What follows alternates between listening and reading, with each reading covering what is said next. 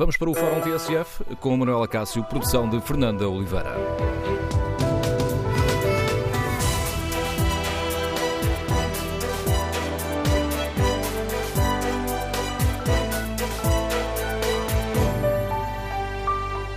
Bom dia, no Fórum TSF de hoje queremos ouvir a sua opinião sobre um tema que divide o país, apesar de estar na Constituição desde 1976. Devemos ou não regionalizar o país? O que é que temos a ganhar ou a perder com a transferência de poder para as regiões? 20 anos depois, devemos fazer um novo referendo sobre a regionalização? Queremos, no Fórum TSF, ouvir a sua opinião. O centralismo continua ou não a ser um problema do país. O número de telefone do Fórum é o 808-202-173. 808-202-173. Queremos ouvir a sua opinião sobre a regionalização. Chegou ou não a hora de fazermos um novo referendo? É esta concretamente a pergunta que está no inquérito, em que os nossos ouvintes possam votar, podem votar, está em tsf.pt, na página da rádio na, na, internet, e os resultados eh, indicam bem como a questão divide opiniões. 51% dos ouvintes respondem sim, chegou a hora de fazer um novo referendo sobre a regionalização, 46% têm opinião diferente, há 3 que não têm opinião formada, 3% que não têm opinião formada sobre este tema. Para participar no fórum, Pode inscrever-se para o número de telefone que eu já disse, o 808-202-173, ou então podem escrever aquilo que pensam sobre este tema no Facebook e na página da TSF na internet. Este debate sobre a regionalização está a ganhar força e a mobilizar, eh, sobretudo, os autarcas uh, do Norte. Ainda recentemente, um estudo do ISCTE, um, que foi divulgado pela TSF e pelo Jornal de Notícias, revelava que 77% dos autarcas consideram que era necessário avançar a curto prazo com a regionalização. Também recentemente, António Costa uh, veio admitir um debate sobre a regionalização, mas só depois das eleições. Ora, no Fórum TSF queremos ouvir a opinião dos nossos ouvintes. Chegou ou não a hora de fazer um debate aprofundado e informado sobre a regionalização? A criação de regiões tem vantagem para as populações, uma vez que muitas das decisões passarão a ser tomadas a nível regional? Ou tem a opinião contrária de que, no fundo, a regionalização uh, só servirá para criar novas estruturas políticas com mais cargos e mais despesa pública. Queremos ouvir a sua opinião, as suas reflexões. O número de telefone do Fórum é o 808-202-173. 808-202-173. O primeiro convidado do uh, Fórum TSF é o Domingos Andrade, diretor do Jornal de Notícias, que tem dado um grande destaque a este renascer de, do debate sobre a regionalização. Ainda ontem o Jornal de Notícias uh, nos mostrava que se o Norte fosse um país, seria o quarto mais pobre da União Europeia. E desde o ano de 2000, só as regiões autónomas conseguiram ganhar terreno face à riqueza média da Europa. Hoje, por exemplo, o Jornal de Notícias, num artigo que vale a pena ler, mostra-nos que a maioria dos países da Europa tem, de facto, governos regionais. Ora, está relançado o debate. Bom dia, Domingos de Andrade, bem-vindo ao Fórum. Chegou o momento de fazermos um debate aprofundado e informado sobre a regionalização? Bom dia, Manuela Cássio, bom dia, bom dia aos, ouvintes da TSS. Eh, eh, chegou o momento de fazer esse debate e, sobretudo, fazer, chegou o momento de fazer esse debate sem agitar uh, uma palavra que está sempre presente quando se fala de regionalização, que é medo. Uh, todos os argumentos contra a regionalização fundam uh, nesse, no, no, no, agigantar do medo, e o medo aqui tem muitas vertentes, muitas variantes, se quiseres colocar assim as coisas. O medo porque o país ficará partido, mais dividido, e nós somos um país muito unido. O medo porque o poder local incentiva sobretudo à corrupção, uh, o medo porque dentro das próprias regiões, ou seja, dentro das próprias regiões plano, hoje começa a haver um consenso para que sejam, para que o mapa das regiões sejam, seja composto por cinco regiões planos, que são, uh, de facto, uh, acho que já têm tradições de décadas, o Norte, o Centro, Lisboa, Alentejo e Algarve, e não mais as regiões autónomas dos Açores da Madeira, e não, e não as que estavam, estavam previstas, que eram oito. Portanto, como eu te digo, o, o medo é, é o que está sempre presente nestes debates. O medo, por exemplo, dos transmontanos em que a capital fica no Porto. O, o medo do Alentejo de, de, de, quem vive em Évora que a capital fica em Beja. o medo de que o interior fique ainda mais isolado do que o que já está. Ora, e o que eu acho é que é preciso fazer um debate sério sobre a regionalização. Perceber como é que foi a evolução do país ao longo das últimas décadas, perceber como é que foi a evolução de outros países com poderes mais descentralizados em comparação com o nosso, com o nosso que de resto é o que, é o que mostra muito hoje o trabalho no Jornal Notícias e o que tem vindo a mostrar ao longo destes anos, eh, perceber o que é que nós, enquanto país, poderíamos ganhar tendo um poder intermédio mais próximo dos cidadãos, mais próximo das ansiedades dos cidadãos e das necessidades dos cidadãos. E esse debate, efetivamente, nunca foi feito. Não foi feito, por exemplo, em 1998, eh, porque foi mais uma vez agigantada a questão do medo. E a questão do medo depois assenta muito no que é uh, a corrupção. Ou seja, os políticos são todos uma cambada de corruptos, uh, pior ainda ao nível local, e portanto mais vale corruptos por corruptos que fiquem lá os do Governo Central, que sempre são menos a roubar. Isto é um, é um argumento de café, usado recorrentemente pelos opositores de, de, um pensamento sobre a regionalização. É um movimento, é, um, é, um, é uma ideia que colhe muito junto de um eleitorado menos informado e, e nós somos e continuaremos a ser, enquanto não discutirmos seriamente como fazer, este país atávico que, que nós temos, que, que, somos efetivamente. Tu dizias, eh, pegavas no trabalho dos Jornal Notícias e deixa-me pegar em duas ou três, ou três notas que me parecem importantes.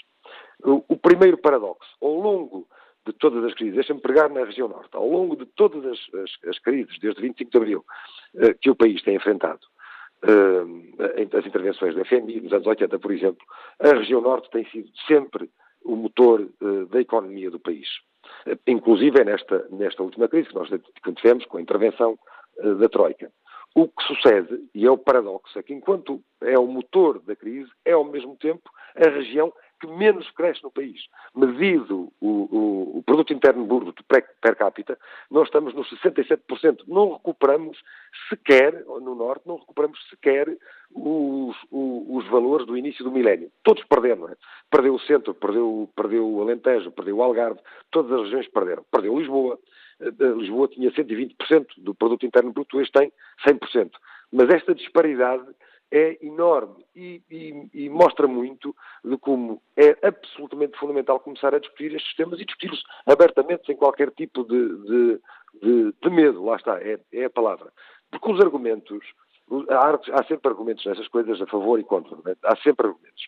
Eh, mas os argumentos que, que pesam a favor da decisão de criar um poder intermédio são uh, muito mais fortes, muito maiores, muito mais interessantes para as populações do que os argumentos contra.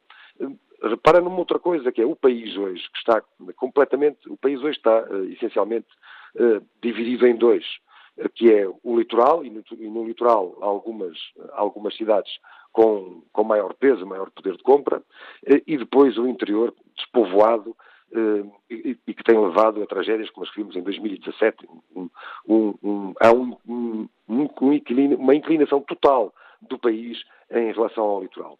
E, e, portanto, até nisso, o poder local é absolutamente fundamental para criar aqui equilíbrios. Na gestão dos fundos europeus, por exemplo, Manela Cássio, uh, há uma, um, um chavão que se usa, que é o chamado efeito spillover, ou seja, grande parte dos efeitos europeus, dos fundos europeus, são uh, centralizados e, portanto, distribuídos a partir de Lisboa. Com essa discussão, com, esta, com este argumento, que é um argumento meio estapafúrdio, que é, está bem, o dinheiro vem para Lisboa, mas depois as coisas são de tal forma feitas que, eh, que, eh, que têm um efeito no país todo. Eh, até nisso, na gestão dos fundos europeus. Num, num outro argumento, que é o argumento do medo. Repara que eu já disse três ou quatro vezes Lisboa. Ora, não se trata de Lisboa. Dentro de Lisboa, Lisboa cidade, Lisboa região, os desequilíbrios na área metropolitana também são eles próprios uh, enormes, gigantescos. Desculpa, Domingos Andrade, estava a lembrar-me que num, num, debate anterior sobre a regionalização entrou um, um nosso ouvinte, jornalista de Setúbal, que chamava a atenção para o facto de a região de Setúbal ser penalizada por estar incluída aqui na, na região da Grande Lisboa. Não, não, justamente. Repara que uh, no, no, que eu estava, na, na conversa que estávamos a ter, de repente o que eu te começo a dizer é, que, é comparar Lisboa com o resto do país. Ora, não é Lisboa, não é Lisboa região, é efetivamente o Estado Central. E porquê, e porquê que nós temos tanto medo em, em, em distribuir poder? Porque ninguém gosta de perder poder. Este ainda é um país, Manela Cássio, onde no interior se mata eh, porque o vizinho desviou o rego de água numa altura em que não devia ter desviado. E enquanto nós tivermos, enquanto nós tivermos esta mentalidade, vamos eh, dificilmente conseguirmos crescer e crescer ao nível a que é exigível, ao nível das, dos países da OCDE que é exigível. Não há ninguém a nível internacional hoje que não, que não olhe para o país e que não perceba que nós, eh, em, em, nós somos um, um, Estado, na Europa e no, nos países da OCDE, somos o, o, Estado mais centralizado. E repara que na OCDE, como nós contamos hoje, só três países se tornaram mais ricos sem descentralizar, que foi a Irlanda, nos países da OCDE, Israel e, e a Nova Zelândia. A, a nós, há duas medidas logo à partida que parece que potenciariam o crescimento, que era, eh, em primeiro lugar, dar às áreas metropolitanas de Porto e Lisboa competências e financiamento e dotá-las de líderes eleitos, ponto número um. Ponto número dois era fazer com que os municípios eh, pudessem cooperar além da esfera das comunidades intermunicipais. Como, como sabes, criaram-se as comunidades intermunicipais que têm pouco poder, ou nenhum. Uh, são elas próprias sacos de gatos permite-me esta expressão, na distribuição do pouco dinheiro que têm. Portanto, na, na, distribuição do dinheiro e ver quem é que leva a camisa mais lavada do que o outro.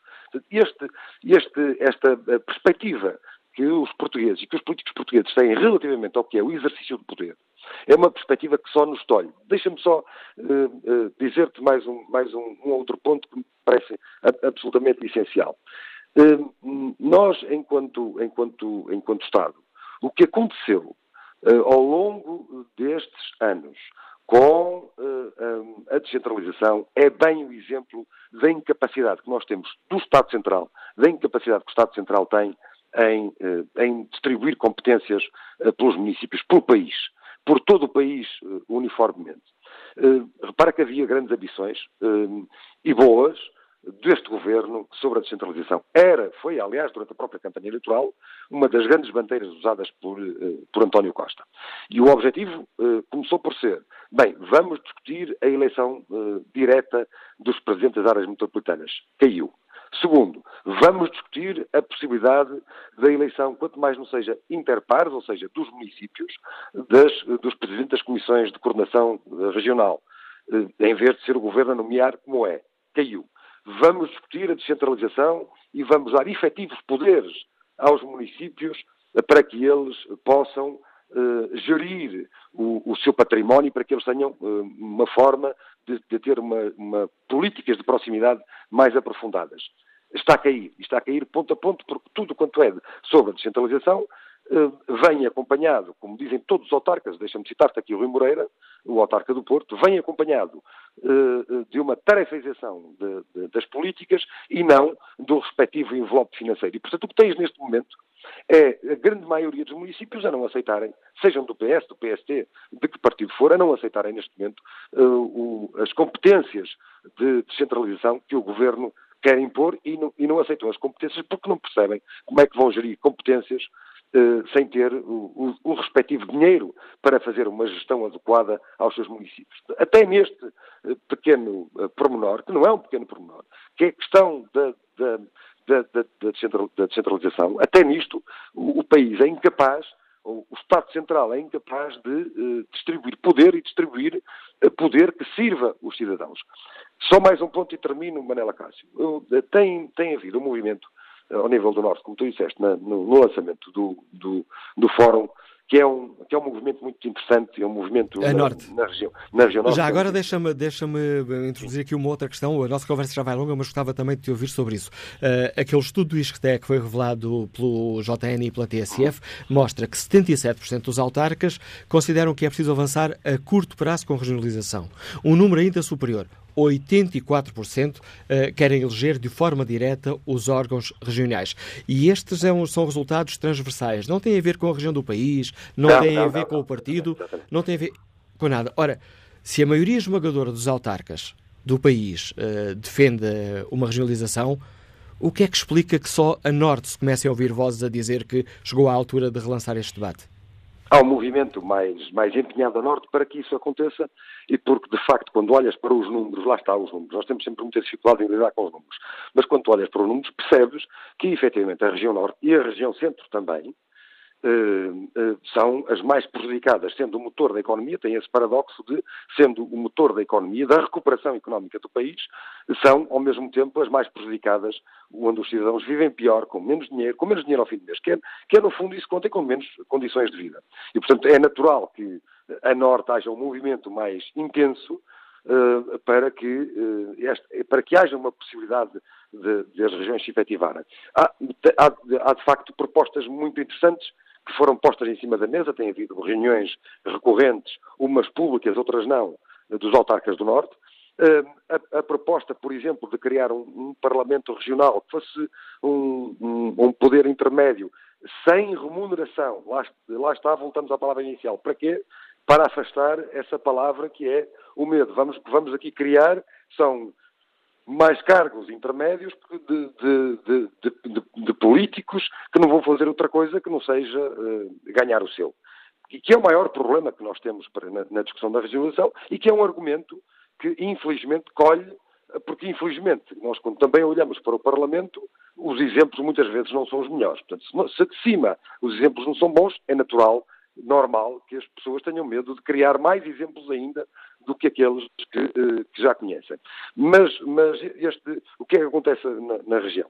Acontece na região, mas há neste momento pontos com autarcas de outras regiões. Toda a gente sabe, os autarcas, que gerem o poder e que percebem, nesta altura, as dificuldades que têm em estar próximas dos seus municípios, os autarcas percebem hoje que não há outra forma de o país crescer que não seja a criação de um poder intermédio, neste caso, a criação de regiões planas.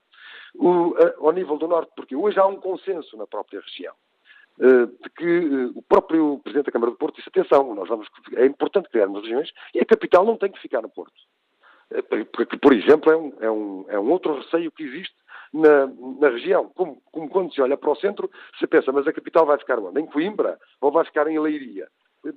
porque a da altura há uma tentação para discutir uh, o, o pormenor e não discutir o essencial. É a velha questão da árvore e da floresta. É, é, é um movimento uh, que me parece muito interessante. É um movimento, sobretudo, que uh, está a obrigar a repensar todo o país, obriga o país a repensar sobre aquilo que pode fazer para sermos melhores do que somos hoje, para sermos hoje um, para sermos um país economicamente, socialmente mais equilibrado do que somos, porque somos profundamente desequilibrados.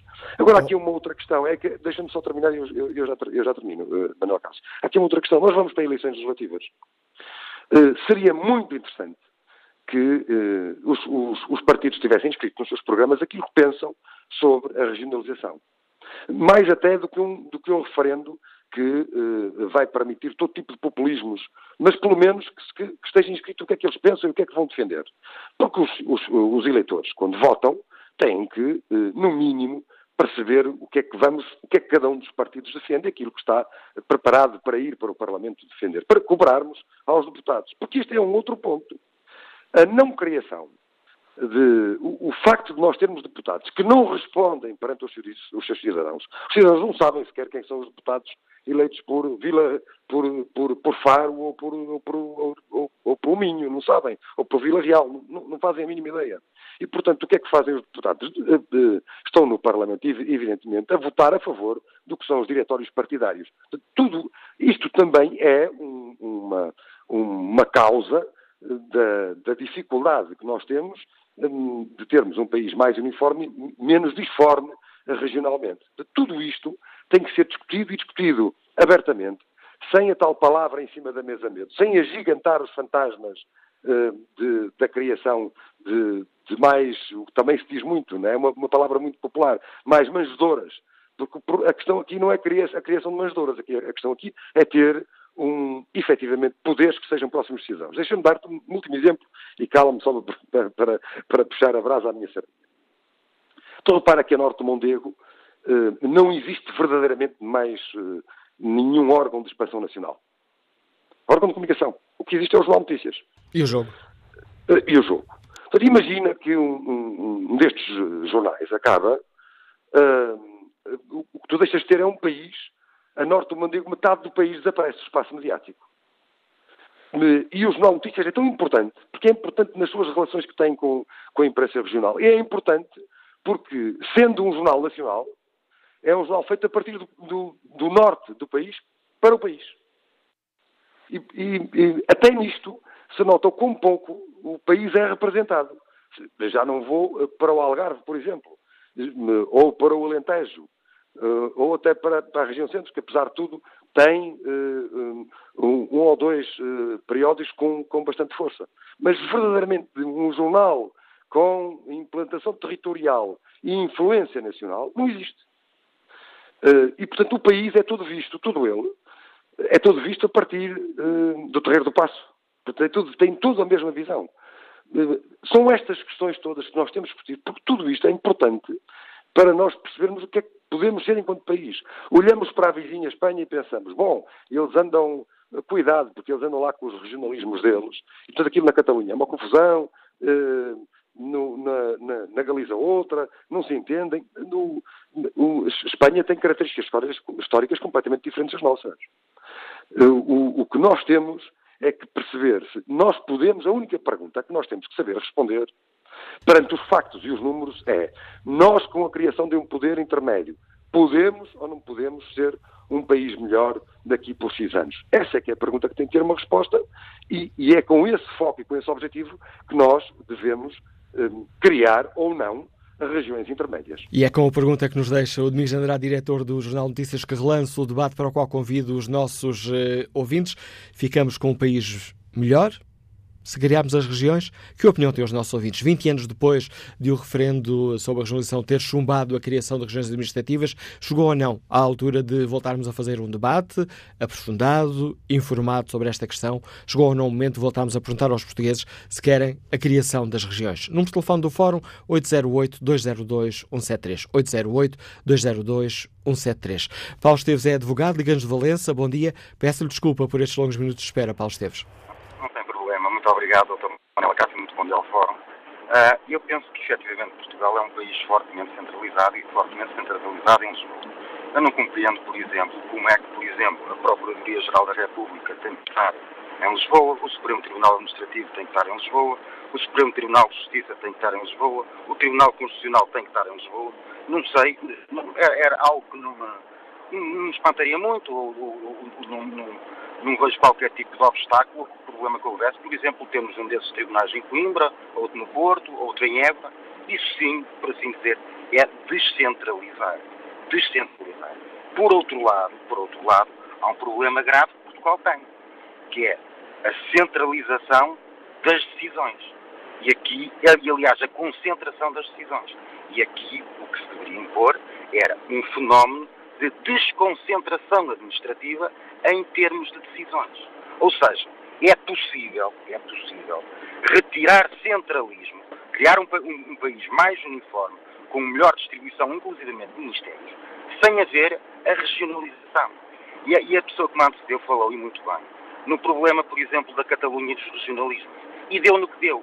No, que não é só Catalunha, é o País Vasco, é Navarra, é Baleares, é Galiza. Já ninguém se entende.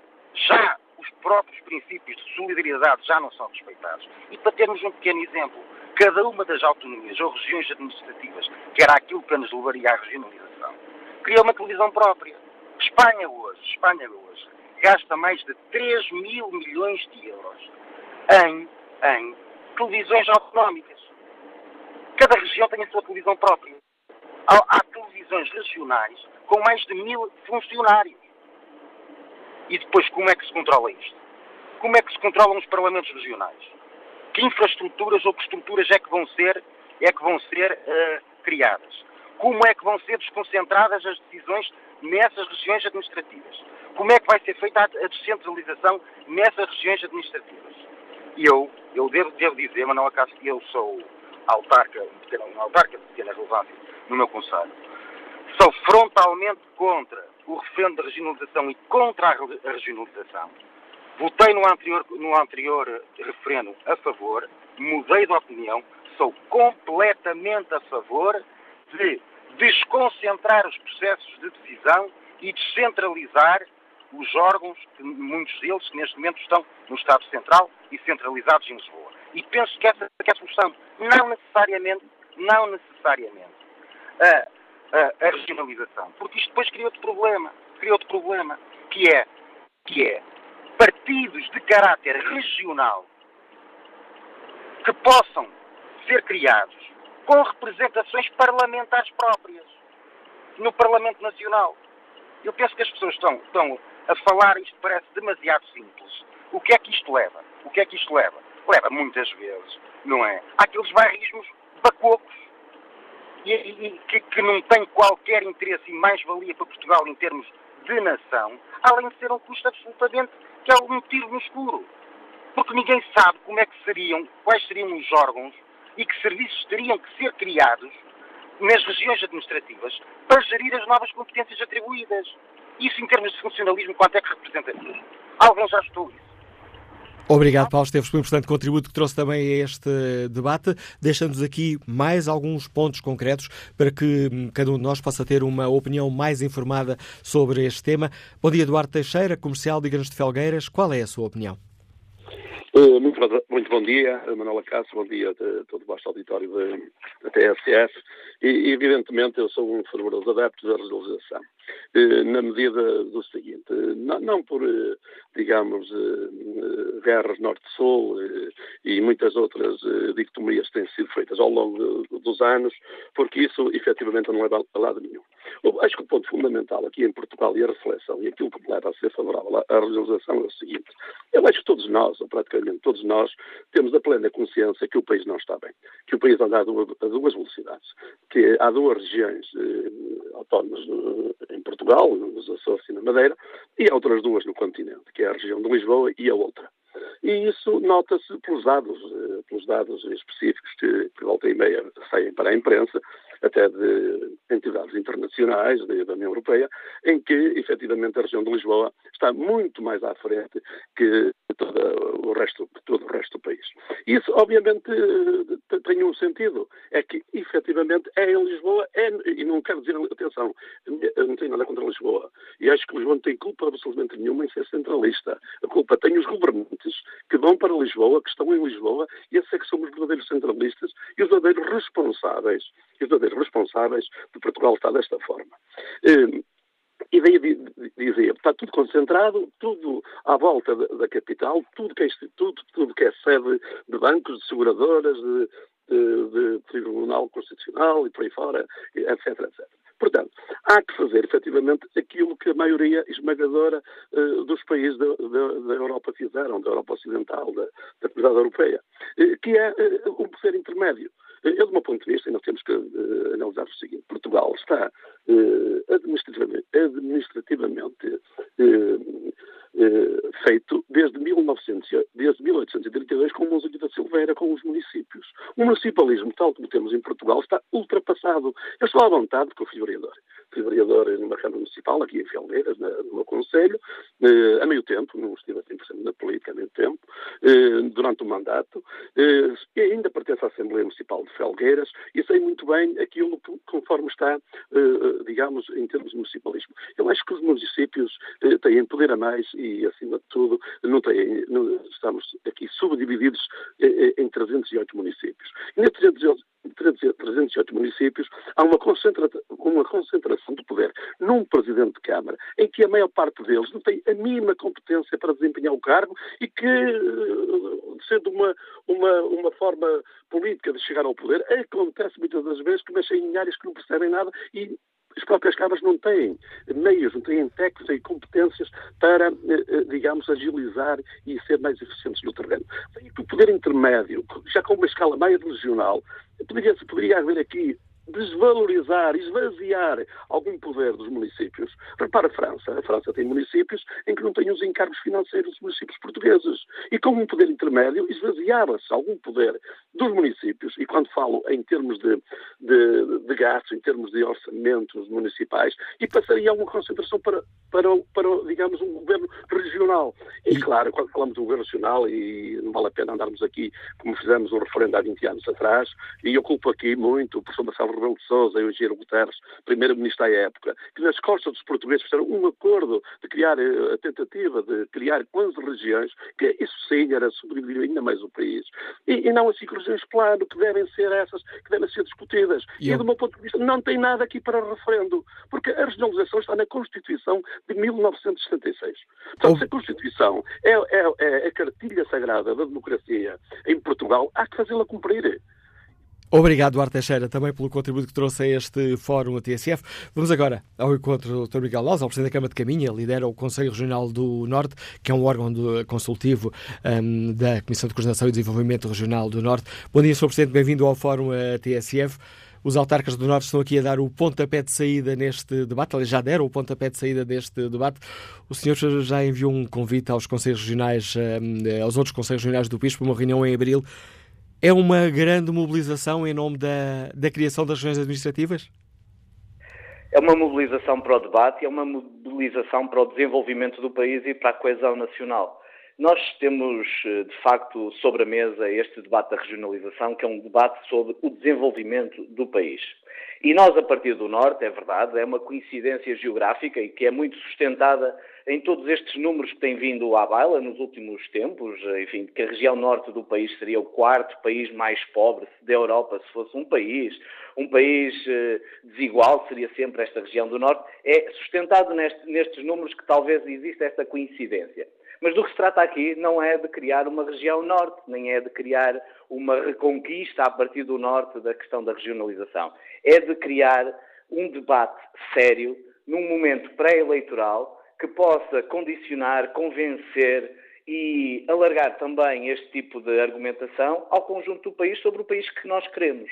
A verdade é que 45 anos depois do 25 de Abril, 31 anos depois de termos fundos comunitários, seis quadros comunitários depois, 20 anos após um referendo que deitou por terra a aspiração de podermos ter poderes intermédios, a verdade é que estamos na mesma forma e estamos piores menos coesos, mais divididos enquanto país e com assimetrias regionais que temos que resolver. E a questão é esta: vamos continuar a fazer tudo igual, mesmo que sabemos que não funciona, ou vamos tentar uma forma diferente, olhando para aquilo que se faz nos outros países, olhando para aquilo que é a capacidade do país, para aquilo que os números apresentam? Eu acho que nós temos que tentar diferente. Acho que devemos isso à população.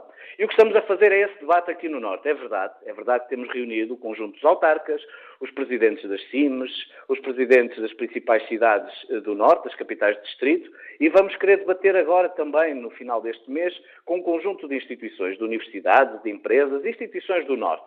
Mas eu próprio tive o cuidado de convidar os meus colegas, os presidentes dos Conselhos Regionais do Centro, do Sul, do Alentejo e do, do Lisboa. Já teve resposta a esses convites, Sr. Presidente? Já tive resposta e terei esse encontro em caminho no início de abril e com esses colegas eu tentarei conversar sobre aquilo que estamos a fazer e a necessidade de colocarmos este debate sobre a mesa.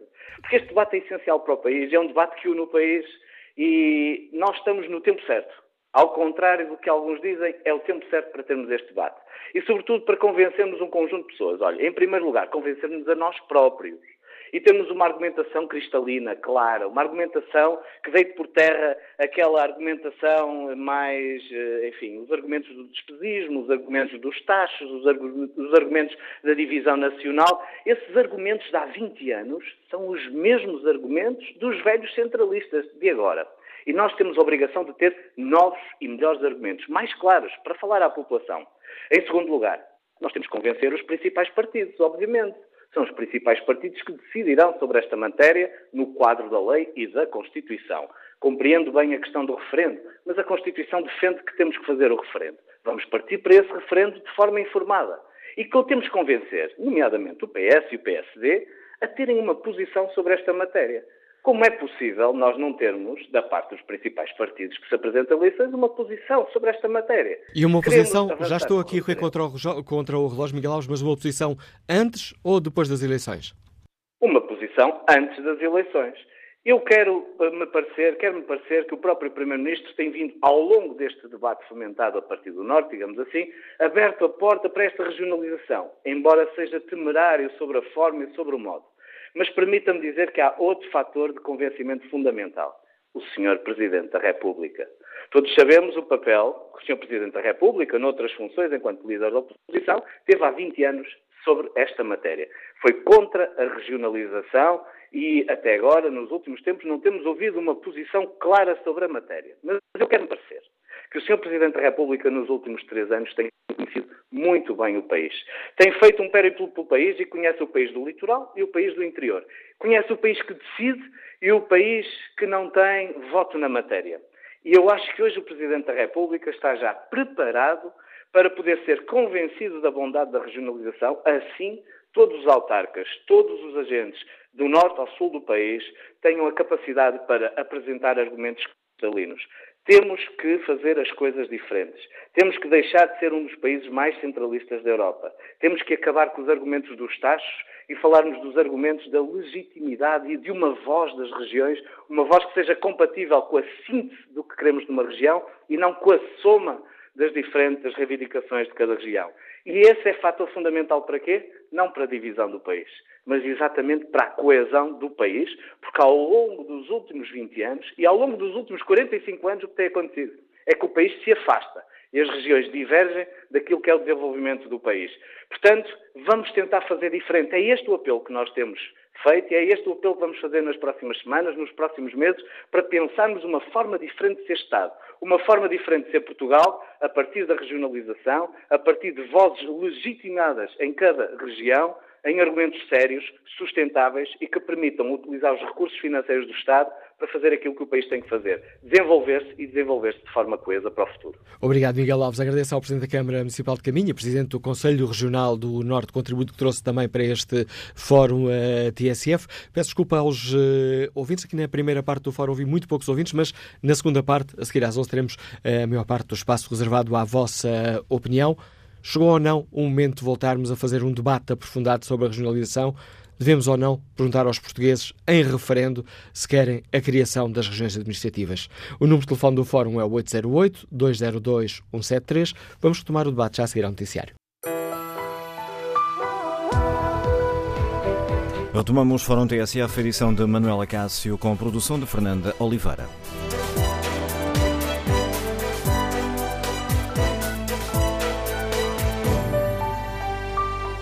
No Fórum TSF de hoje, perguntamos aos nossos uh, ouvintes se 20 anos depois de um primeiro referendo devemos voltar a ser consultados para decidir se queremos ou não criar regiões administrativas.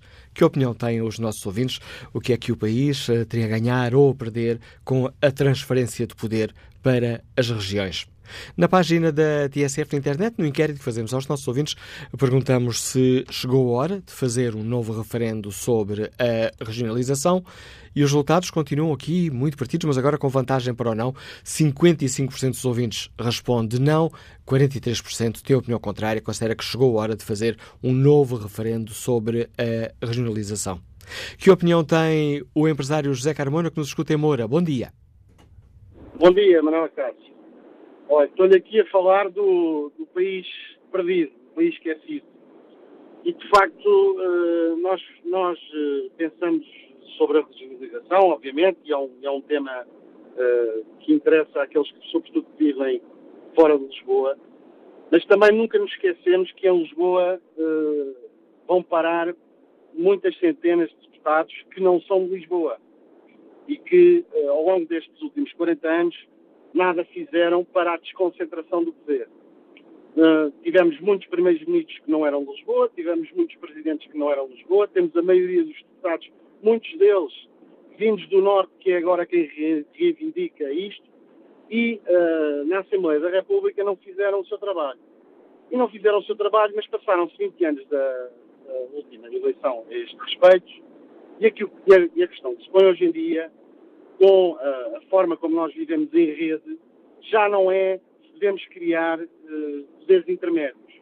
Eu peço desculpa e eu, eu ouvi dos, alguns dos seus convidados dizerem que, que é um, um argumento antiquado, mas não é. É um argumento atual e trata-se de taxismo completo. Porque uh, não há razão nenhuma para se criar uh, poderes intermédios. O que há é razão para dar mais poder aos municípios e mais poder aos cidadãos na sua relação com os deputados. E os deputados, quando vão para a Assembleia da República, muitos deles às vezes nem, nem são eleitos por círculos eleitorais uh, que fazem parte, mas quando vão para a Assembleia da República, têm que ter uma ação de relação direta com até os municípios que representam, ou algum um conjunto de municípios que representam. E, e isto é que os portugueses querem. Portanto, se houver uma, uma, uma, eleição para esta, um referente para esta situação, que se ponha então em, em, em comparação a desconcentração com a regionalização. Desconcentração que deveria passar também, por exemplo, com, com casos que é o Ministério da Agricultura tem mais gente em Lisboa que no país todo.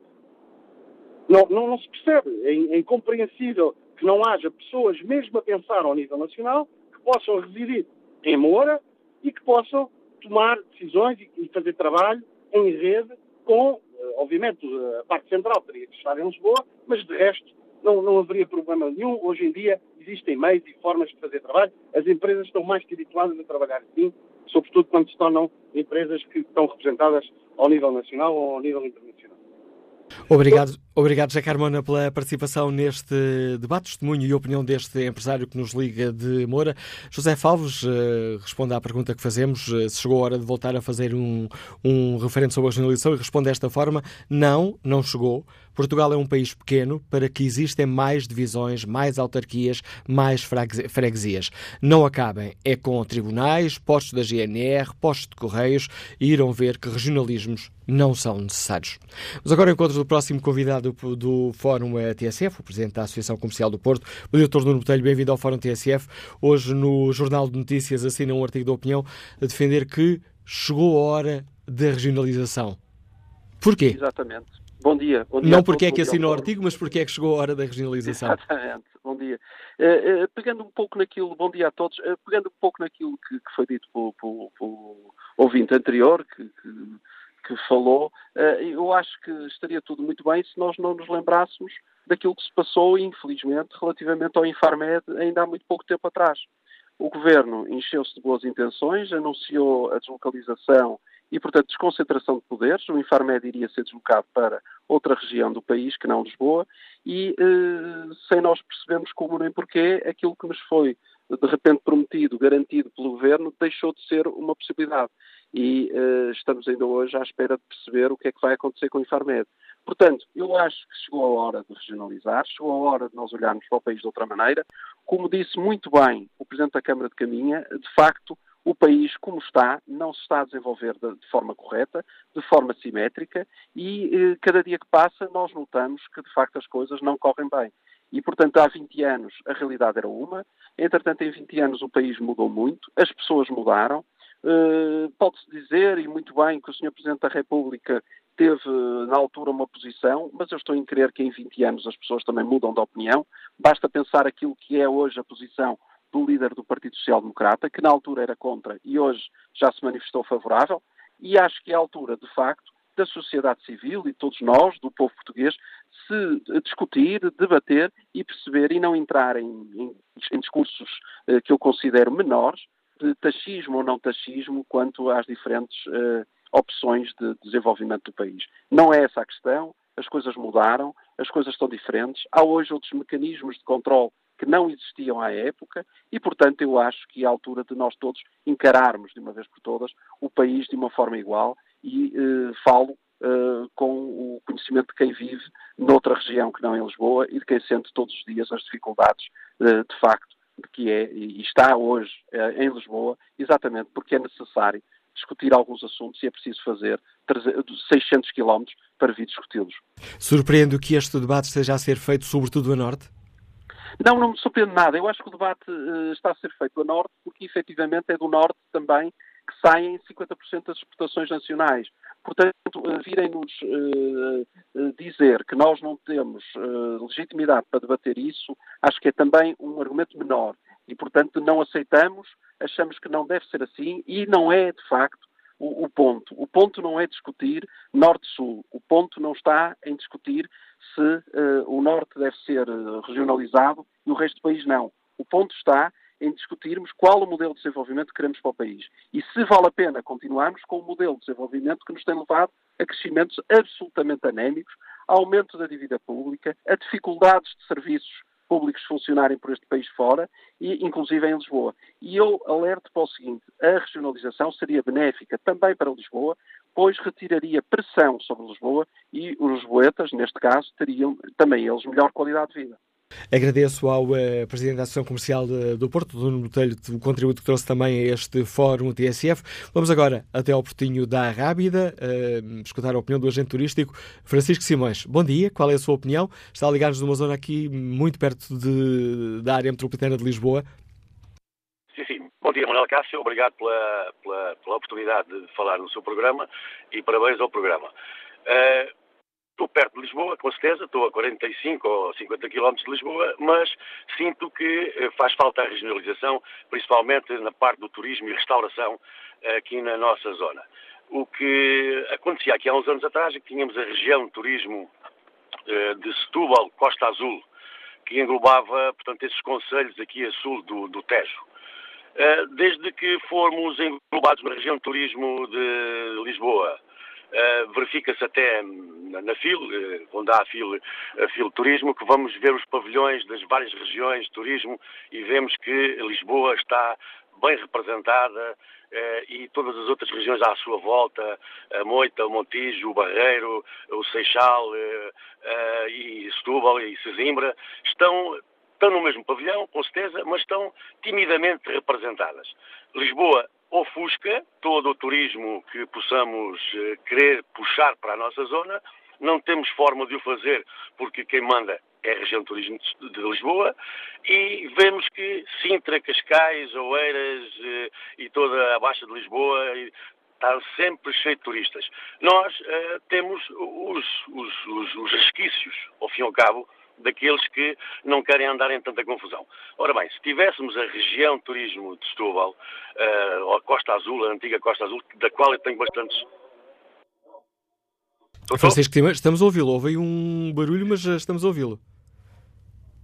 Sim, está aí um barulho, mas não é meu. um, e então, um, essa região de turismo uh, que nos poderia puxar mais para, mais para o nosso lado os, Doutor? Estamos a ouvi-lo, Francisco Simões. É, então a região de turismo, de, como estava a dizer, a região de turismo de, de Setúbal, de, de, Costa Azul, poderia puxar para nós é, bem, faria um melhor serviço do que estarmos englobados na região de turismo de Lisboa. Não é nada benéfico, não é nada Há aqui mesmo problemas na comunicação com o Francisco Simões. Audível agora que a chamada acabou por cair. Esta gente turistas nos liga do Portinho da Rábida, que fica mesmo uh, junto a Setúbal, um, defender a importância da regionalização até para o turismo uh, de Setúbal. Bom dia, Armando Santos, está aposentado, liga-nos da Guarda. Qual é a sua opinião? Bom dia, Dr. Manuela Cássio, bom dia aos ouvintes da PSF. Uh, eu começo aqui por um outro ponto. Quando alguém se dirige a Portugal via aérea, tem três destinos: Faro, Lisboa e Porto. Uh, e digo já que o aeroporto de Faro não foi construído para os cidadãos nacionais do Algarve ou do Alentejo. Foi sim para umas grandes comunidades aqui de alguns países aqui da Europa. Uh, logo aqui começamos.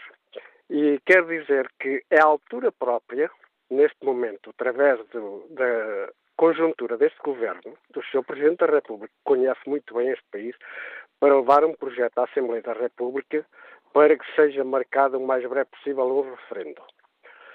Porque 60% a 70% dos portugueses a nível nacional não se sentem representados na atual Assembleia da República.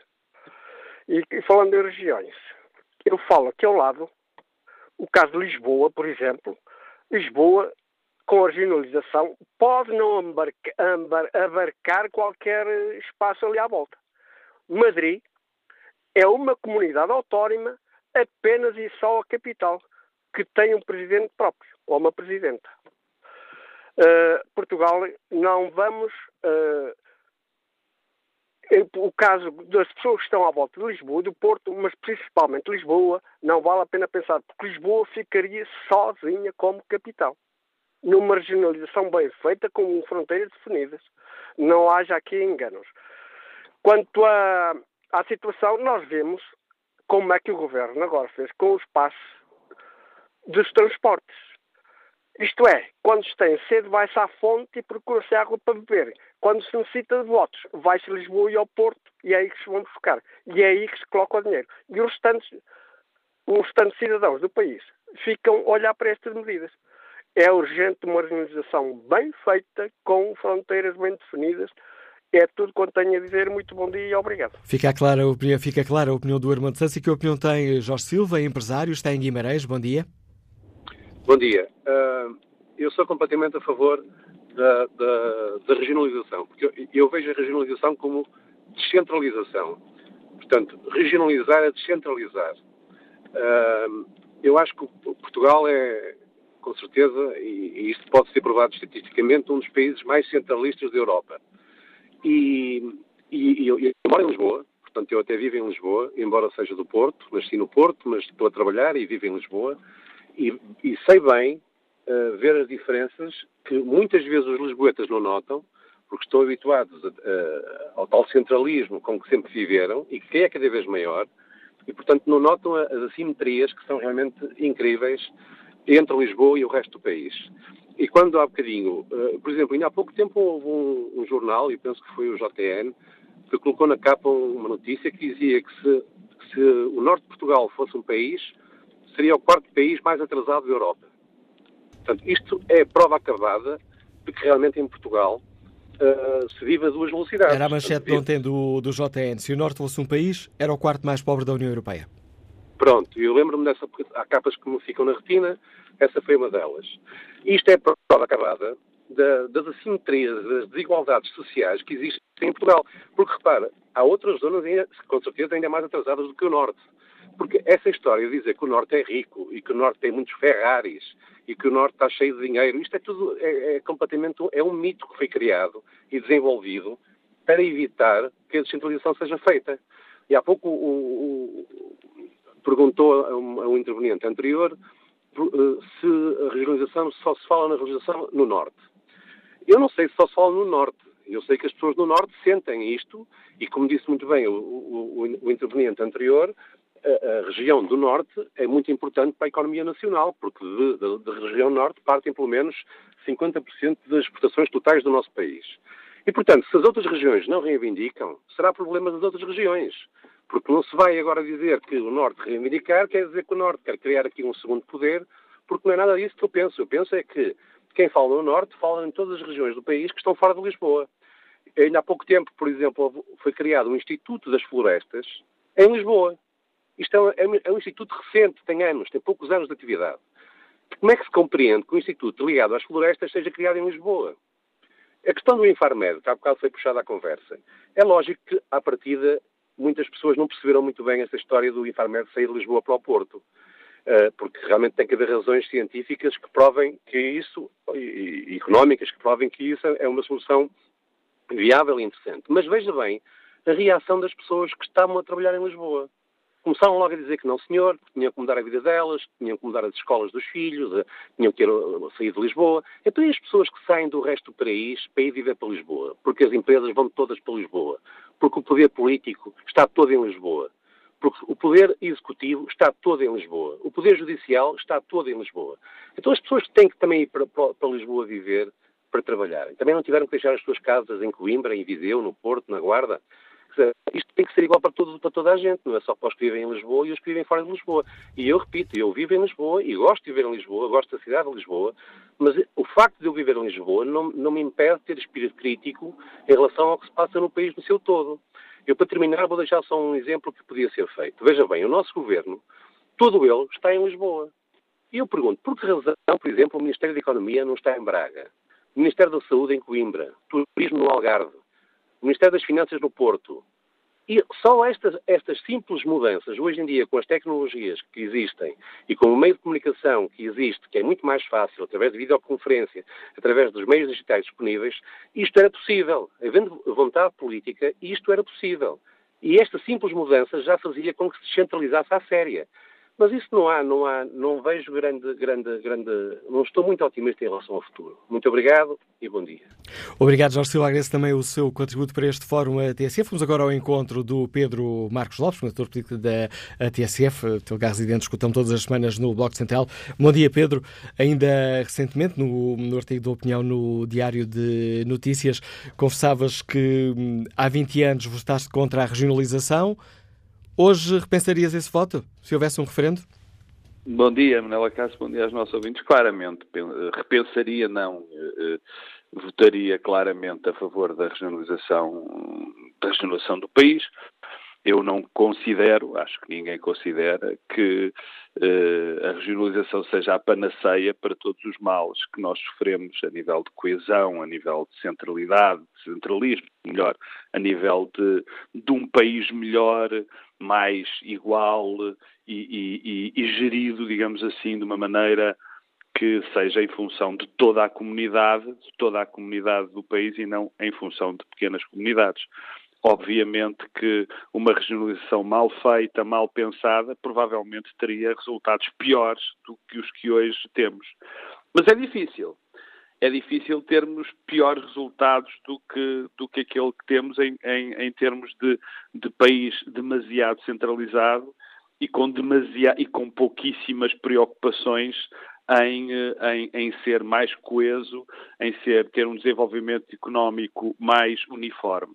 Tu repara, eh, não há nenhum estudo sério, eu posso citar-os, a OCDE diz que uh, uh, Portugal é o país, está, é o segundo país mais centralizado da Europa, uh, o Eurostat diz-nos que só há duas regiões em Portugal que convergiram para a média europeia, adivinha lá quais são, os Açores e a Madeira, que por muito que nós critiquemos e por muitos erros que, que tivessem sido cometidos, são dois exemplos claros de sucesso num processo de regionalização. Portanto, a pergunta que nós temos que fazer é, nestes últimos 20 anos, o país tornou-se mais centralizado ou não? Houve uma melhoria na coesão territorial? As políticas tendentes à, à descentralização foram ou não foram bem sucedidas? Os quadros de apoio europeus resultaram ou não num país melhor, num país com uma evolução mais, mais, mais uniforme? E a resposta a todas essas perguntas é não. Não, claramente não. Uh, nós não precisamos de, de, toda, não precisávamos, aliás, o, o, próprio conhecimento empírico, o achismo mesmo, aqui até resulta, digamos assim, porque a nossa percepção uh, casa com a realidade que são os casos da Web Summits, das EXPOs, das Infarmedes. Quer dizer, as análises comparativas entre, por exemplo, o investimento na área metropolitana de Lisboa e no resto do país é, é, é, é chocante. É absolutamente chocante.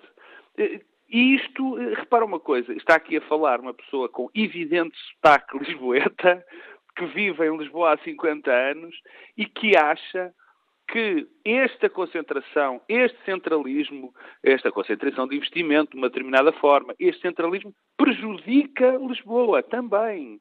Quer dizer, Lisboa fica. Aliás, os dados mesmo da, do desenvolvimento da área metropolitana de Lisboa não dizem que há uma maior convergência para, para a média europeia de Lisboa. Pelo contrário, isto também prejudica. Um país melhor beneficiará também eh, Lisboa. Mas há, se me e quer dizer, eu acho que as políticas, uh, os resultados destas políticas que nos anunciaram que iam ser a panaceia, uh, uh, foram um evidente fracasso, mas deixa-me dar-te dois ou três exemplos de como a regionalização, como o centralismo é evidentemente prejudicial e como, não se, e, como esse, e como este defeito se mantém. Eh, eh, e antes de ir em termos políticos, repara, ainda há pouco tempo houve uma discussão na Assembleia da República sobre a questão do, alojamento local. Tu lembras-te, Manel, e a maior parte dos nossos ouvintes também se lembrarão da questão do alojamento local. E então foi a Assembleia da República que teve para legislar para o, para o país inteiro um caso que é evidentemente só diz respeito a dois ou três municípios. A Lisboa e ao Porto, provavelmente que lógica é que tem nós termos um tipo de legislação geral para o país inteiro de uma realidade destas? Depois, há um, um tema que, que, a mim me surpreende. O estudo, este excelente estudo do, do ISCTE sobre a regionalização, sobre o que pensam os autarcas, é absolutamente uh, esmagador, porque nos diz que 70 e tal por cento dos autarcas, mais 77, salvo erro, não tenho os números à minha frente, dizem que uh, são a favor da, da, da regionalização. A curto e prazo, depois, e o número é esse, 77. Yeah, 77% a curto, avançar a curto prazo, a 84% curto querem uh, eleger de forma direta os órgãos regionais.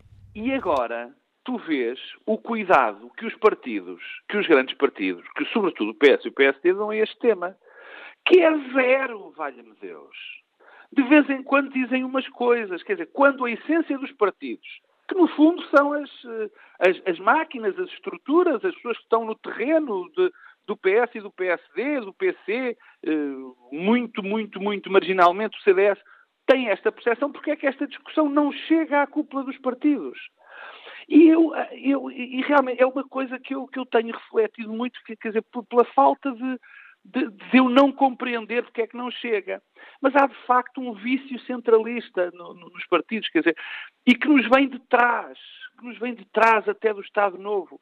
Esta, esta, esta vertigem de que melhor controlar o poder económico. Quando tivermos o poder económico mais próximo, melhor o controlamos. É quase uma inconsciência do Estado. Eu lembro-me do, do, do, do Primeiro-Ministro dizer: Bom, eu queria pôr o Infarmed no Porto, mas não me deixaram. A realidade não me deixou. Foram quase estas as palavras. Ora, isto diz muito do nosso, de, como, de como é importante nós combatermos uh, este centralismo e de como é importantíssima a discussão sobre a regionalização, como é urgente o, o, o, o referendo sobre a regionalização, porque este modelo, repara, o que nós temos provado é que o nosso modelo de, de organização do território não resultou, valha-me Deus. Quantos incêndios são precisos mais? Quanta quantas notícias precisamos de ter mais uh, que nos dizem que há abandono do território, que não há investimento no território? Quantas mais precisamos? Quantos mais números nós precisamos de ver para ver que cada vez mais o investimento público é feito nas grandes regiões? É feito sobretudo na zona de Lisboa, quer dizer, e, e marginalmente também no Porto, quer dizer, não, eu não, estou a tirar, mas o facto é que isto acontece sobretudo em Lisboa. E depois, e eu termino, Manel, que já sei que me vais cortar a, a, a verve, há, há dois argumentos que me impressionam, que eu ouço sistematicamente uh, repetidos, e que resultaram há 20 anos, que é, o primeiro é que o país é muito pequeno. E, portanto, sendo um país muito pequeno, não vale a pena dividirmos o país em regiões. Bom, esse argumento é das coisas mais, uh, desculpa, uh, incompreensíveis que se possa imaginar. Se o país fosse pequeno e não tivesse, e por causa disso não fosse necessário regionalizá-lo, nem estávamos a ter essa discussão porque então o país seria absolutamente coeso, havia uma ocupação territorial ótima, o, o, o investimento era feito de uma maneira uniforme a, a, a, por todo o território. Isso não faz sentido. O facto é que nós temos evidentes disparidades e é por causa disso que tem uma das razões que tem de ser feita a regionalização. A principal, obviamente, é termos decisões locais feitas por pessoas que conhecem o território e com uma coisa extraordinariamente importante com legitimidade política. Ou seja, as pessoas têm que sentir que aqueles são os seus representantes. É por isso que muitas das vezes, e por isso que não resultaram, estas organizações municipais, em algumas coisas, tiveram as suas vantagens e têm-nas com certeza, mas não resultam porque não há ali uma legitimidade própria. Quer dizer, não há ali uma representatividade eh, bem definida uma representatividade democrática. E o último argumento tem a ver com outra coisa que eu também acho absolutamente extraordinária. Bom, que é, uh, vamos fazer umas regiões e vamos reproduzir tudo o que está mal no Estado Central. Ou seja, vamos fazer vários Estados Centrais com as mordomias aos políticos. Quer dizer, isto, este, este tipo de argumentos populistas, o que nos diria é que temos que acabar com qualquer tipo de Estado, não é? Quer dizer, se nós próprios não acreditamos na democracia, se nós achamos que estamos a construir muitos Estados e esses Estados vão ter todos os defeitos do mundo e nenhuma das qualidades, nem vale a pena termos esta discussão. Aliás, a própria discussão já estava mal, porque não poderia existir, porque já não estávamos num país democrático. Portanto, e... E, e essa reprodução dos erros tem que ser limitada, claro. Mas o que não pode, nós não podemos deixar, é de ter esta ideia, e, e com este termino, evidente. A nossa organização territorial está errada, está aprovado que está errada, não gera um país melhor, gera um país pior, com piores decisões, sobretudo. Se queremos que continue tudo assim, Fica clara a opinião do Pedro Marcos Lopes. Há 20 anos foi contra a regionalização, hoje acabou de dizer, votaria a favor, considera que é a única alternativa. Quanto ao debate online, Francisco Cunha uh, escreve que ontem a regionalização já era tarde, por isso passam décadas e o país não evolui. Portugal, em termos de factos, é dos países mais centralistas do mundo. Tiago Gomes escreve que o potencial da regionalização está dependente do mapa a ser aprovado.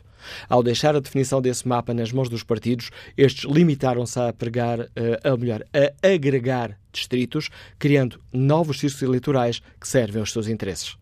Paulo Barata considera que é mais debate para um saco roto. O processo de regionalização, descentralização, já deveria ter arrancado há anos. Como estará o inquérito que fazemos aos nossos ouvintes?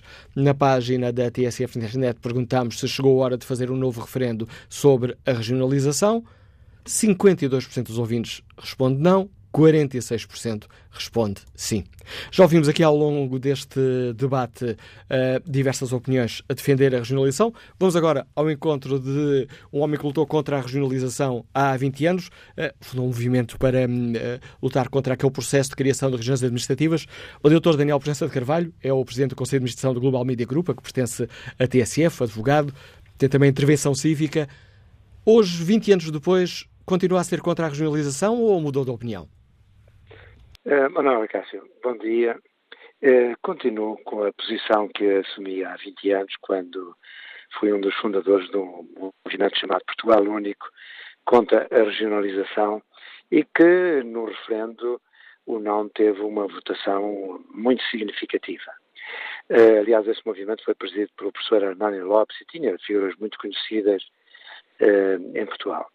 Bom, eu, eu, continuo a ser contra porque os problemas ou o diagnóstico que é feito pelos regionalistas, como agora acabámos de ouvir o, Pedro Marcos Lopes, não coincide com a solução que preconizam. A meu ver, os problemas que eles uh, dizem que deveriam ser resolvidos pela regionalização, do meu ponto de vista, até se agravariam. É claro que todos nós somos contra as enormes de, diferenças existentes entre a zona de Lisboa, o litoral e o interior. Eu próprio devo dizer que sou uma pessoa do, da Beira Interior, nasci numa pequena aldeia da Beira Interior e tenho hoje também uh, uma parte da minha atividade no Alentejo. Conheço bem as regiões do interior, uh, tenho lá enfim, as minhas raízes e não só, e, e, e, muita da minha família e dos meus amigos, e sinto perfeitamente essa necessidade de procurar uh, que uh, os recursos que o país gera possam ser melhor distribuídos. Mas entendo que a resposta da regionalização é uma resposta errada. E desde logo porque é preciso tomar bem em consideração do que se trata não é uma criar regiões administrativas. Do que se trata é criar regiões políticas. Do que se trata é criar é dividir o país em várias regiões com órgãos políticos próprios dessas eh, regiões, eleitos por essas regiões, e que teria como consequência, desde logo, uma multiplicação de instâncias de poder, de poder também com burocrático, ou seja, agravaria uh, a burocracia em Portugal, criando novas instâncias de poder. Por outro lado, dividiria uh, país e os portugueses. Eu, na altura, dizia e mantenho que uh, a regionalização uh, agrava as divisões que, que, há entre nós. Agrava uh, as divisões entre os portugueses, é? em regionalistas e anti-regionalistas, e mesmo dentro das regionalizações, como se viu naquela altura, quando se, for desenhar, quando se forem desenhar as regiões e quando se forem decidir as capitais destas regiões, vai haver uma enorme confusão no país e enormes divisões, porque há eh, logo a própria criação das cinco ou sete ou mais regiões vai suscitar grandes divergências, depois também suscitarão grandes divergências eh, onde ficarão as sedes das regiões. E, por outro lado, repare, as pessoas esquecem-se de que também haverá regiões uh, do, do litoral, a região de Lisboa, e haverá também os líderes destas regiões.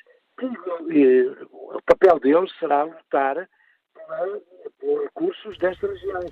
E, portanto, nós vamos criar aqui uma enorme confusão eh, que em nada beneficiará ou em nada eh, resolverá os problemas de que estamos a falar. O país não poderá ganhar se cada um lutar pelos interesses das suas regiões e houver aqui uma, um, um esforço convergente? Mas olha, quais, quais são as regiões mais ricas? Que também terão os, eh, os seus dirigentes e os seus representantes.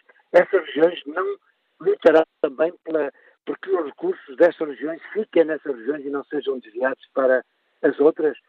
Vamos aqui criar conflitos. Repare, países, olhamos aqui, por exemplo, para o caso de Espanha.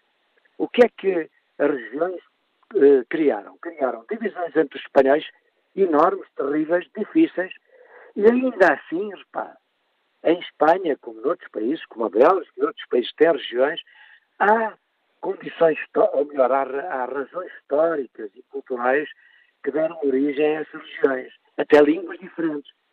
Portugal não é um caso desse. Portugal é o Estado-nação mais antigo da Europa.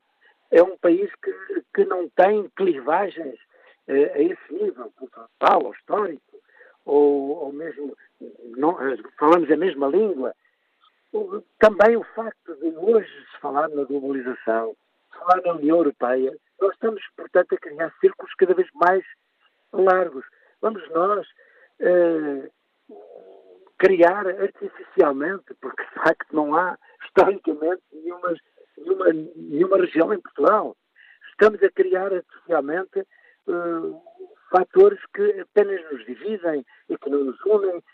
Eu acho que há muitas reformas que são necessárias para o Estado português. Agora, esta não é o caso. É evidente que eh, precisamos de uma maior descentralização, sem dúvida.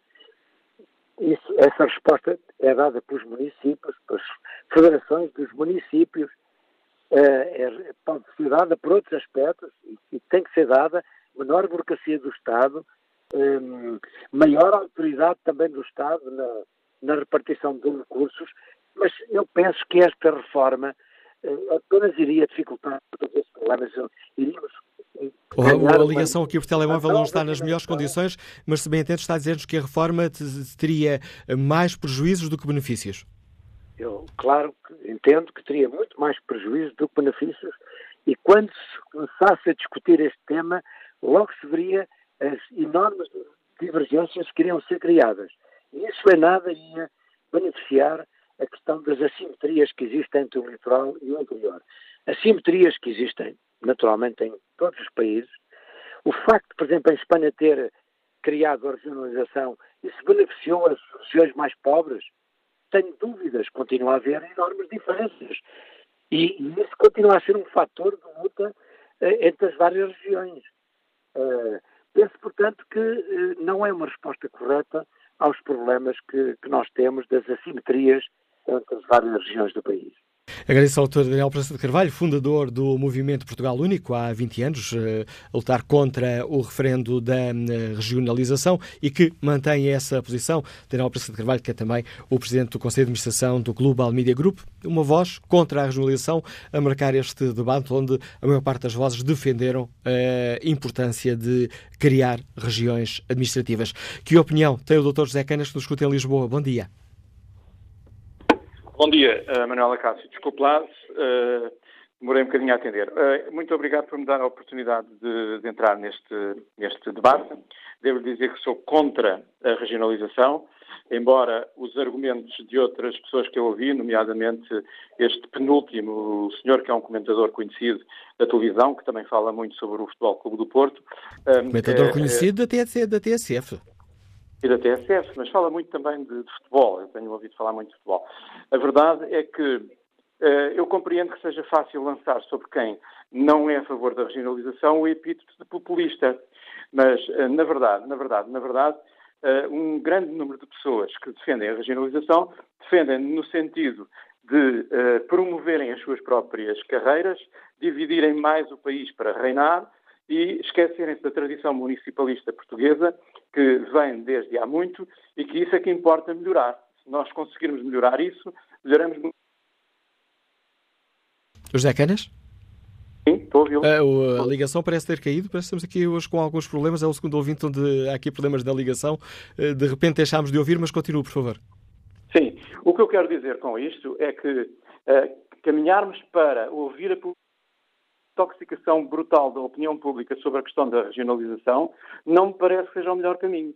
Porque uh, não está provado, uh, ao contrário do que as pessoas que defendem a regionalização dizem, que a regionalização vai resolver os problemas das pessoas. E isso é, uh, é, parece-me claramente e óbvio. O que nós temos é que caminhar para uma democracia mais representativa.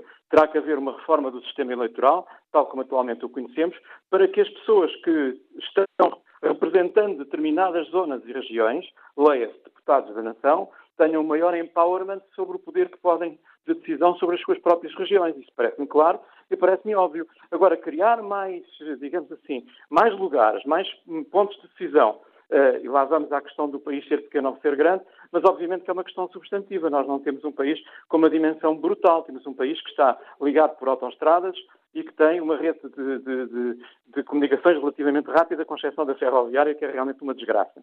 Portanto, sou formalmente contra. Acho que a ideia de fazer um novo referendo obedece a um populismo subjacente óbvio e que nada traz de melhor para a esmagadora maioria do povo português. Agradeço, é ao, agradeço ao médico José Canas o contributo que trouxe também a este fórum, a TSF. O próximo ouvinte a é, participar do debate é presidente do Partido Iniciativa Liberal, Carlos Guimarães Pinto. Bom dia, bem-vindo a este fórum TSF. Que opinião tem, sim ou não, a um referente sobre a regionalização? Olá, muito bom dia e obrigado pela oportunidade que me deram. Um, é, eu acho que se vamos uh, sequer ponderar a regionalização, tem que ser através de referendo, porque não se pode impor algo que foi rejeitado há 20 anos uh, de uma outra forma que não por essa. Uh, eu já, já escrevo bastante, há bastante tempo, sobre a necessidade da descentralização. Aliás, ouvi aqui muitos dos argumentos que fui colocando nos meus artigos ao longo dos anos um, e, fa fala-se muito em desigualdade económica, mas a desigualdade vai muito para além disso. A desigualdade entre regiões que acontece hoje vai muito para além disso. Portugal é também, por exemplo, uh, o país da Europa em que existe mais desigualdade em termos de uh, resultados na educação. É, está ao nível do México e da Turquia em termos de resultados, diferenças uh, regionais de resultados nos exames, por exemplo. É também o país da Europa com maiores diferenças em termos de esperança média de vida que é algo que tem, está diretamente relacionado com a saúde. Alguém que uh, nasce no Norte tem menos uns anos de esperança média de vida que alguém que nasce em Lisboa, apenas, apenas por nascer num sítio diferente. Um, este desequilíbrio acontece porque o poder político está todo concentrado no mesmo lugar. Uh, o centralismo é uma forma de manter o poder político todo concentrado num pequeno número de pessoas e longe do escrutínio popular, ah, o que favorece tanto o abuso de poder como a corrupção. Quando temos o centralismo todo, uh, quando temos o poder político todo concentrado num pequeno número de pessoas geograficamente concentradas, é algo que fomenta a corrupção e os abusos de poder. E mais do que isso, faz com que a mentalidade dos políticos esteja toda concentrada nas necessidades daquilo que está à volta, que é basicamente as necessidades de Lisboa. Um, sobre a regionalização especificamente, eu acho que estamos a correr aqui um grande risco ao fazer uh, a descentralização de cima para baixo. Estamos, no fundo, a fazer uma descentralização centralista. Desenhar um mapa. Carlos Guimarães Pinto está a referir-se a, referir a estas medidas do, às recentes medidas de descentralização do governo? Consegui ouvir. Uh, essa crítica que estava a fazer agora é esta descentralização ou municipalização de competências que o Governo está a tentar eh, levar em frente? Eu acho que faz sentido uh, passar os poderes para os municípios, que são os órgãos que têm alguma autoridade política atualmente, em vez de estar a criar uma nova camada administrativa. Mas mais do que isso, independentemente do, da, do método que se escolher, seja regionalização ou municipalização, é importante que antes de se dizer que recursos e competências se irão passar para esses órgãos, também sejamos capazes de dizer que recursos irão ser retirados ao Estado Central. Porque, caso contrário, chegaremos a uma situação em que, em vez de transferir competências e recursos do Estado Central para o Estado local, para uh, um, o poder local, estaremos a duplicar estes recursos e a duplicar uh, estas competências, o que pode trazer um caos de administração. E eu ainda não ouvi isso. Não, eu já ouvi a discutir em, em transferir competências na área da educação, da saúde, para o poder local, mas ainda não disseram o que é que vão cortar no Ministério da Educação em Lisboa, o que é que vão cortar nos serviços centrais do Estado.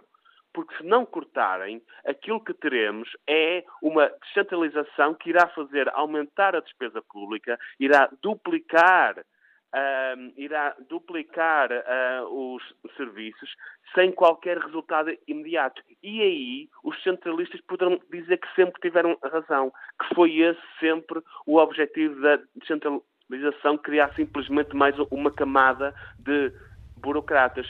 E aí terão razão. Por isso eu acho que é seria bastante importante que este processo de descentralização viesse também acompanhado de medidas de redução do Estado Central, porque se não for, é só mais um caso de duplicação e acabará por ser revertido. Agradeço ao Carlos Guimarães Pinto, nos Liga de Espinha, ao Presidente do Partido Iniciativa Liberal. Vamos agora ao encontro eh, do professor José Cavalheiro, professor universitário, já aposentado, que nos escuta em Matosinhos. Bom dia, professor. É, bom dia. Bom, quanto à, à, lógica da regionalização e o facto de Portugal estar absolutamente atrasado em relação aos países europeus nesta matéria, penso que não haverá possibilidade lógica de, de, de dizer o contrário, não é? Porque, efetivamente, todos percebemos que em muitas matérias, transporte, a parte de, de utilização de recursos, por exemplo, para a cultura, para, para o desporto, equipamentos pesados nesses, nesses setores, funcionaria muitíssimo melhor se, em vez de repetirmos o sistema atual, que é cada capelinha eh, faz a sua, a sua, a sua unidade e depois, nem, muitas vezes, nem sequer temos capacidade de as manter a funcionar corretamente. Portanto, quanto a isso, penso que ninguém poderá dizer o, o, o contrário, porque, digamos, a experiência de países como a França, a Alemanha, etc., demonstram que a regionalização permite uma utilização muito melhor dos recursos e permite, portanto, avançar em pontos que não são do domínio nem local e estão demasiado afastados, muitas vezes, do poder central para serem tratados devidamente.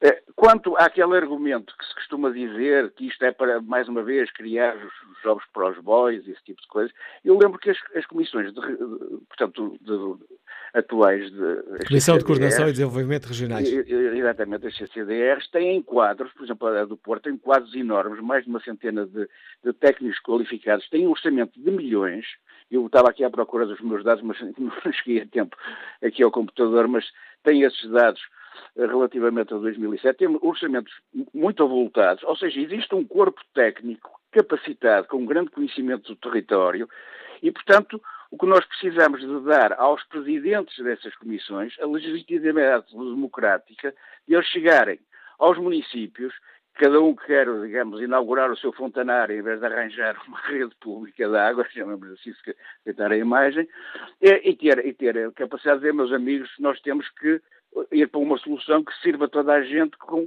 o menor esbanjamento possível de recursos.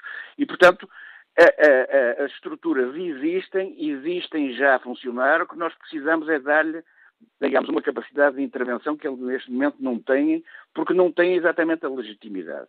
Por último, sobre a questão do referendo, penso que isso é um, é um presente envenenado. Repara que o, o referendo foi uma, uma revisão constitucional que foi feita sobre uma matéria que é uma matéria, digamos, lógica de administração, mas que não é uma, uma, uma matéria que mobilize facilmente entusiasmos populares, porque diz respeito a questões, em alguns casos, um tanto abstratas, e o texto original da Constituição previa a regionalização pura e simplesmente. Portanto, se os partidos legitimamente estão interessados em avançar para a regionalização, tem uma coisa muito simples a fazer. É uma pequena modificação cirúrgica da Constituição, voltando ao texto original da Constituição portuguesa, e pura e simplesmente pegar nas, nas regiões, nas cinco regiões que existem atualmente, e criar, digamos, um, um, um, mecanismo de eleição para essas comissões e o problema está resolvido sem mais problemas.